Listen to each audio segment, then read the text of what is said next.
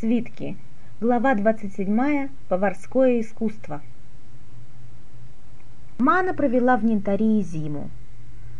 За это время она сносно освоила язык, крепко сдружилась с семьей Филусена и, будучи в положении бездеятельной гостьи, много перечитала книг и свитков в Филусеновой библиотеке. Нинтариец имел учеников, и Мане было позволено присутствовать на занятиях – ее немало удивило, что в Нинтарии женщинам разрешено посещать занятия наравне с мужчинами. В благодарность она позволила сделать копии с записей Юджии. Как только возобновилось судоходство, она стала просить отпустить ее. Из Ро ничего не было слышно, и она решила плыть в Утерехте, чтобы потом оттуда при возможности добраться до столицы, где собиралась разыскать Оэварнге – Филусен о Эварнге не знал и ничем помочь Мане не мог. «Возвращайся, как только окончишь свои дела. Мы будем ждать тебя», — сказал Нинтариец перед тем, как она поднялась на корабль. Из дневника Маны. В прошлый раз я писала о счастливом стечении обстоятельств, по которому я оказалась в таверне у госпожи Нубы. Небо милостиво ко мне, хозяйка меня не обижает, платит исправно — Остальные тоже относятся неплохо. Каона, девушка, с которой я делю комнату, стала мне почти подругой.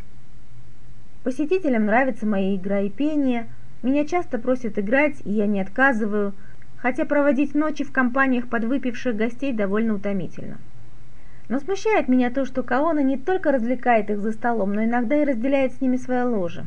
И кажется, от меня ждут того же, хотя госпожа Ноба никогда прямо со мной об этом не говорила. Из РО по-прежнему никаких новостей. Это удручает. Сердце мое не здесь, но разве я что-то могу изменить?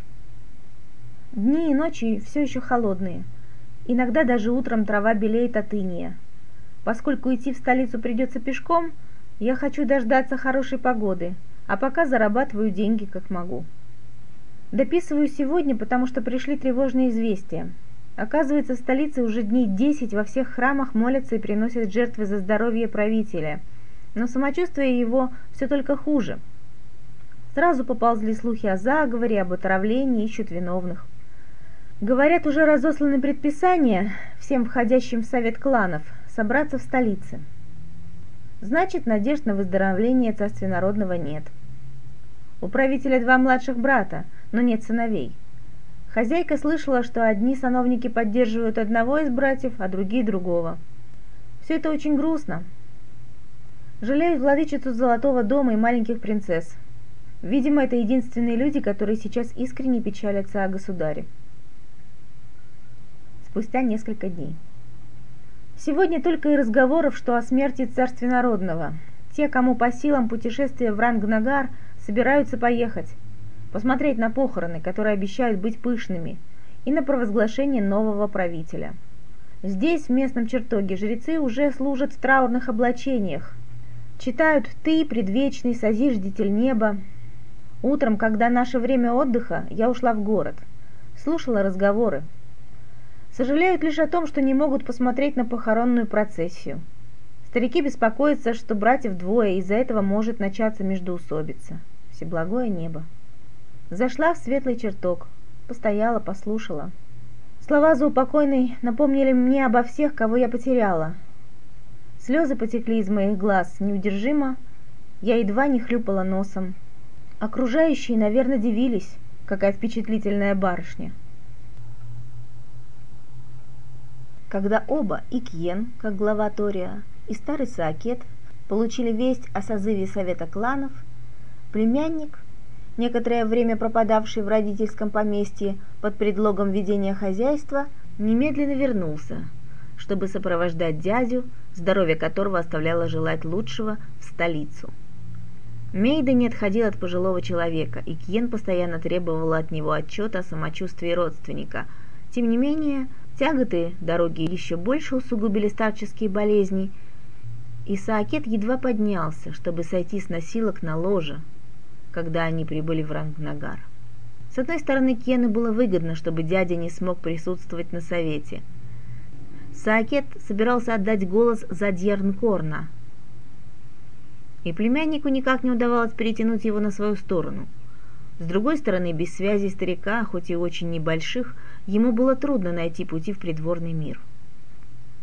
В веселом доме уже ощутили убыточность этих траурных дней. Прежние посетители навещали редко, и теперь здесь были рады даже случайным гостям. Впрочем, матушка Рамуш большие надежды возлагала на время коронации – чтобы соответствовать настроениям, она велела не устраивать шумных увеселений, переодела девушек в скромные платья и запретила им днем выходить на улицу, а вечерами петь на террасе легкомысленные песенки, которыми они прежде привлекали гостей. Девицы скучали, Тессат ходил с кислой физиономией, а Тагата мрачно докладывала о ежедневных убытках. Но матушка Рамуш твердо держалась выбранного направления. Остановившись с дядей по пути в столицу Ватерехта, Кьен вечером навестил Лейлин. Она уже давно не дичилась. Зимой он нередко приходил к ней, и все давно знали о том, что Торио выбрал ее своей женщиной. Матушка Рамуш осторожно намекнула ему, что он может взять Лейлин из дома на некоторое время. Конце концов, она не так юна, чтобы быть в первом разряде девушек и оставаться постоянно в заведении. Кен обещал дать ответ по возвращении из столицы. Видимо, над нашим родом какое-то проклятие. Мы оба, я и Юджи, тянемся к этим женщинам из веселых домов. В дороге думал он, вспоминая ночь, проведенную с Лейлин. Как-то он спросил, что значит ее имя.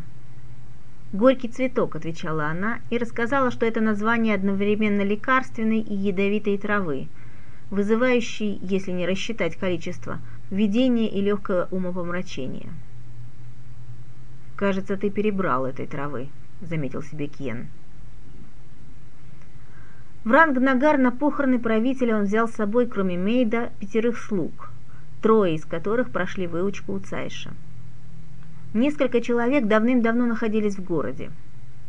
Одни под видом прислуги или торговцев-разносчиков, другие в черных одеяниях паломников, бормоча в чертогах молитвы и заклинания, где наглостью, где деньгами, они проложили себе путь сквозь все семь усиленных караулов на семи городских воротах и рассеялись по постоялым дворам и тихим окраинам Рангнагара.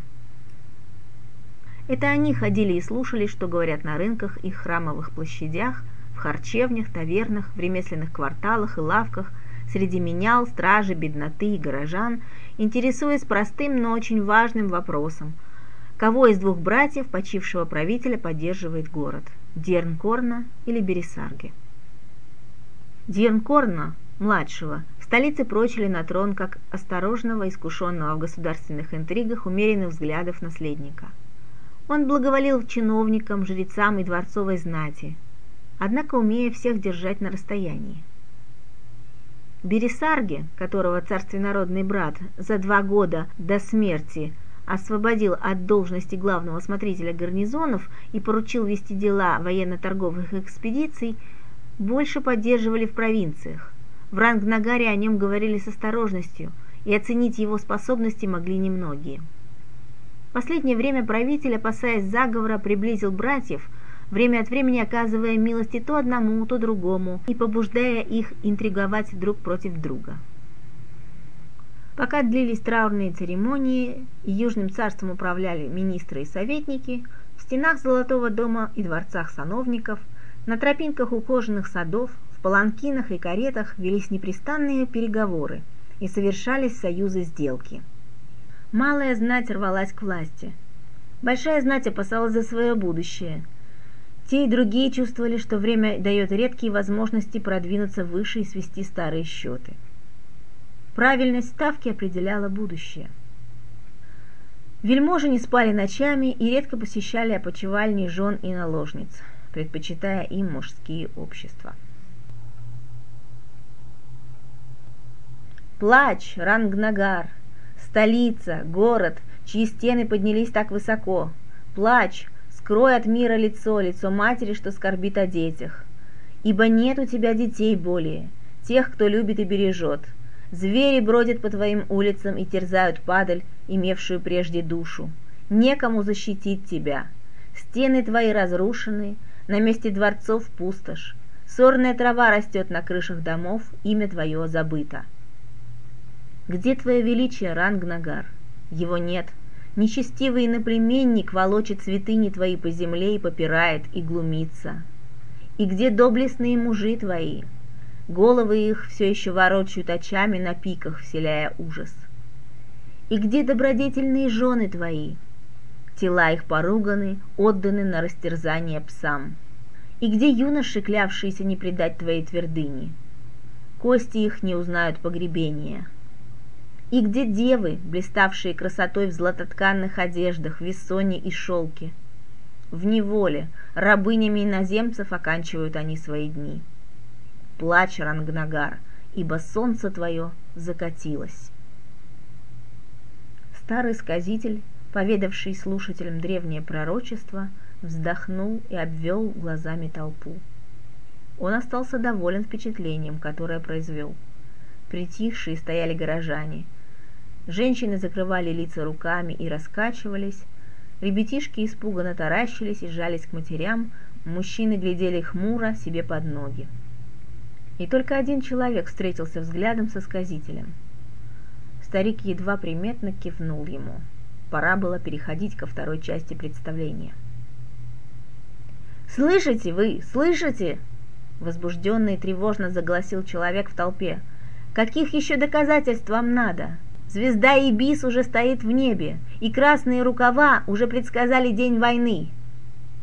Красные рукава – прозвище придворных предсказателей, носивших одежду с красными рукавами толпе возникло замешательство. Люди стали оборачиваться к говорившему. «Ты почем знаешь?» «Верьте ему, люди!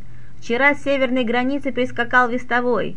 Войска Терганы перешли Миктип и уже жгут наши поля и деревни. Пала крепость Ладис, и Тукхем тоже пал!» — крикнул кто-то с другой стороны, и все обратились к нему. «Вот почему торговцы поднимают цены и рвут втридорого!» Наш мальчик служит на севере, всеблагое небо. Вы слышали? Они уже сожгли Тукхем. Да ведь от Тукхема до нас несколько дней пути. А эти в Совете кланов все еще решают, кого выбрать правителем. Да нас и защитить некому. Войска рассеяны по гарнизонам. Собрать их потребуется не один день. А что сделают гвардии 500 наемников? И ты еще надеешься на наемников?» Они первыми удерут отсюда, как увидят армию неприятеля. «Дети, дети мои!» – надрывно закричал старый сказитель, пытаясь обратить их внимание к себе, но не очень успешно. «Идите же скорее! Просите, чтобы выбрали достойного правителя, который примет тяготы войны на свои плечи и защитит вас». «Верно, — говорит старик, — надо заставить кланы присягнуть Бересарге», — закричал тот человек, что прежде начал разговор о звезде Ибис и пророчествах. «Царствие народный по праву! Бересарги, Бересарги, пусть выберут Бересарги! Идемте, поторопим их! Поджарим им задницы, пока терганцы не подожгли столицу!» Толпа устремилась к воротам Золотого дома. По пути люди колотили в двери домов с криками «Вставайте! Война! Бей терганцев! Присягу Бересарге!» Тельганцы, бывшие в городе по торговым или иным делам, в ужасе от этих криков затворялись в домах и прятались под кроватями на постоялых дворах. Все прочие иноземцы, особенно те, что занимались торговлей или ростовщичеством, тоже сочли благоразумным не показываться на улице, справедливо полагая, что в давке особенно разбирать не будут, терганец ты или нинтариец. На площади перед запертыми воротами Золотого дома собралось значительное число народу. Потом утверждали, что около пяти тысяч. Хотя сама площадь, носившая название площади победных колесниц, вмещала не больше четырех. Близлежащие улицы тоже были заполнены возбужденными людьми, кричавшими присягу Бересарги. Из уст в уста передавались, обрастая невесть откуда появившимися подробностями, новости о бесчинствах захватчиков в северной провинции. Солдаты, охранявшие Золотой дом, недоумением слушали возгласы горожан и сами были близки к тому, чтобы поддержать сторону толпы. Обо всем этом и доложил Тысяцкий суддир, прервав своим появлением четвертый час совещания Совета кланов. Тория ждал этого и готовил подходящие слова. И люди, с которыми он успел сговориться в печальной череде траурных церемоний, также приготовили свои речи и реплики. Арсидий и Кен сделали ставку на внезапность и страх сановников перед толпой. Сторонников Дернкорна весть о захвате приграничных крепостей действительно привела в смятение. Сановники переглядывались с генералами, и те в сильном волнении не находили слов, чтобы объяснить происходящее. Киен накинулся на них, как коршун на кур. Как могли они пропустить подготовку вражеской вылазки? Как можно доверять подобным людям безопасность страны? Как можно теперь перед толпой произнести имя правителя, который надевает военное облачение только для участия в традиционных праздниках? Мы накануне войны, или того хуже народных волнений, убеждал Киен. Череда престола наследия должна быть последовательной, от более старшего к следующему по старшинству. Иначе смущенная, подстрекаемая бунтовщиками толпа выйдет из повиновения. Его поддержали другие. Стали голосовать, и Киен с облегчением убедился, что им удалось перетянуть голоса сомневающихся на свою сторону. Все время, пока заседал совет, оба брата находились в одном покое, как это полагалось по уставу. Генерал Хиега, почтенный, участвовавший в прошедших баталиях и убеленный сединами сторонник Дернкорна, сам, следуя протоколу, низко склонившись, открыл двери перед наследниками. Принцы вошли в зал совета. Их встретили поклонами и молчанием. Хранитель чертога уже стоял с раскрытым драгоценным ларцом, в котором хранилась священная печать. Машхатце, главный советник, толстый евнух в золотисто-багряной парче, начал читать слова присяги, но не певуче и раскатисто, как обычно, радуясь возможности показать свой необыкновенный голос, а торопливо и невыразительно, словно стремясь поскорее отделаться от досадной обязанности – Дирнкорн первое время смотрел непонимающе и удивленно, потом овладел собой и спокойно коснулся губами расшитого рукава брата. За ним потянулись вельможи. По очереди подходили к Бересарге и целовали руку. Младший принц отстал от толпы сановников, спешивших раболепно выразить новому правителю свои чувства и преданность, для того, чтобы, проходя через анфиладу комнат, шепнуть одному из притаившихся за драпировками слуг несколько слов. Когда ревущая площадь приветствовала Бересарги, появившегося на огромном украшенном флагами царском помосте в сопровождении министров, генералов, совета кланов, супруги и детей, а также прочих родственников и, конечно, в первую очередь брата его жены, из кухонной двери, выходящей на Дворцовый канал, в лодку, в каких обычно доставляли провизию, передали бережно рыбную корзину. Лодочник осторожно принял груз – и быстро отчалил.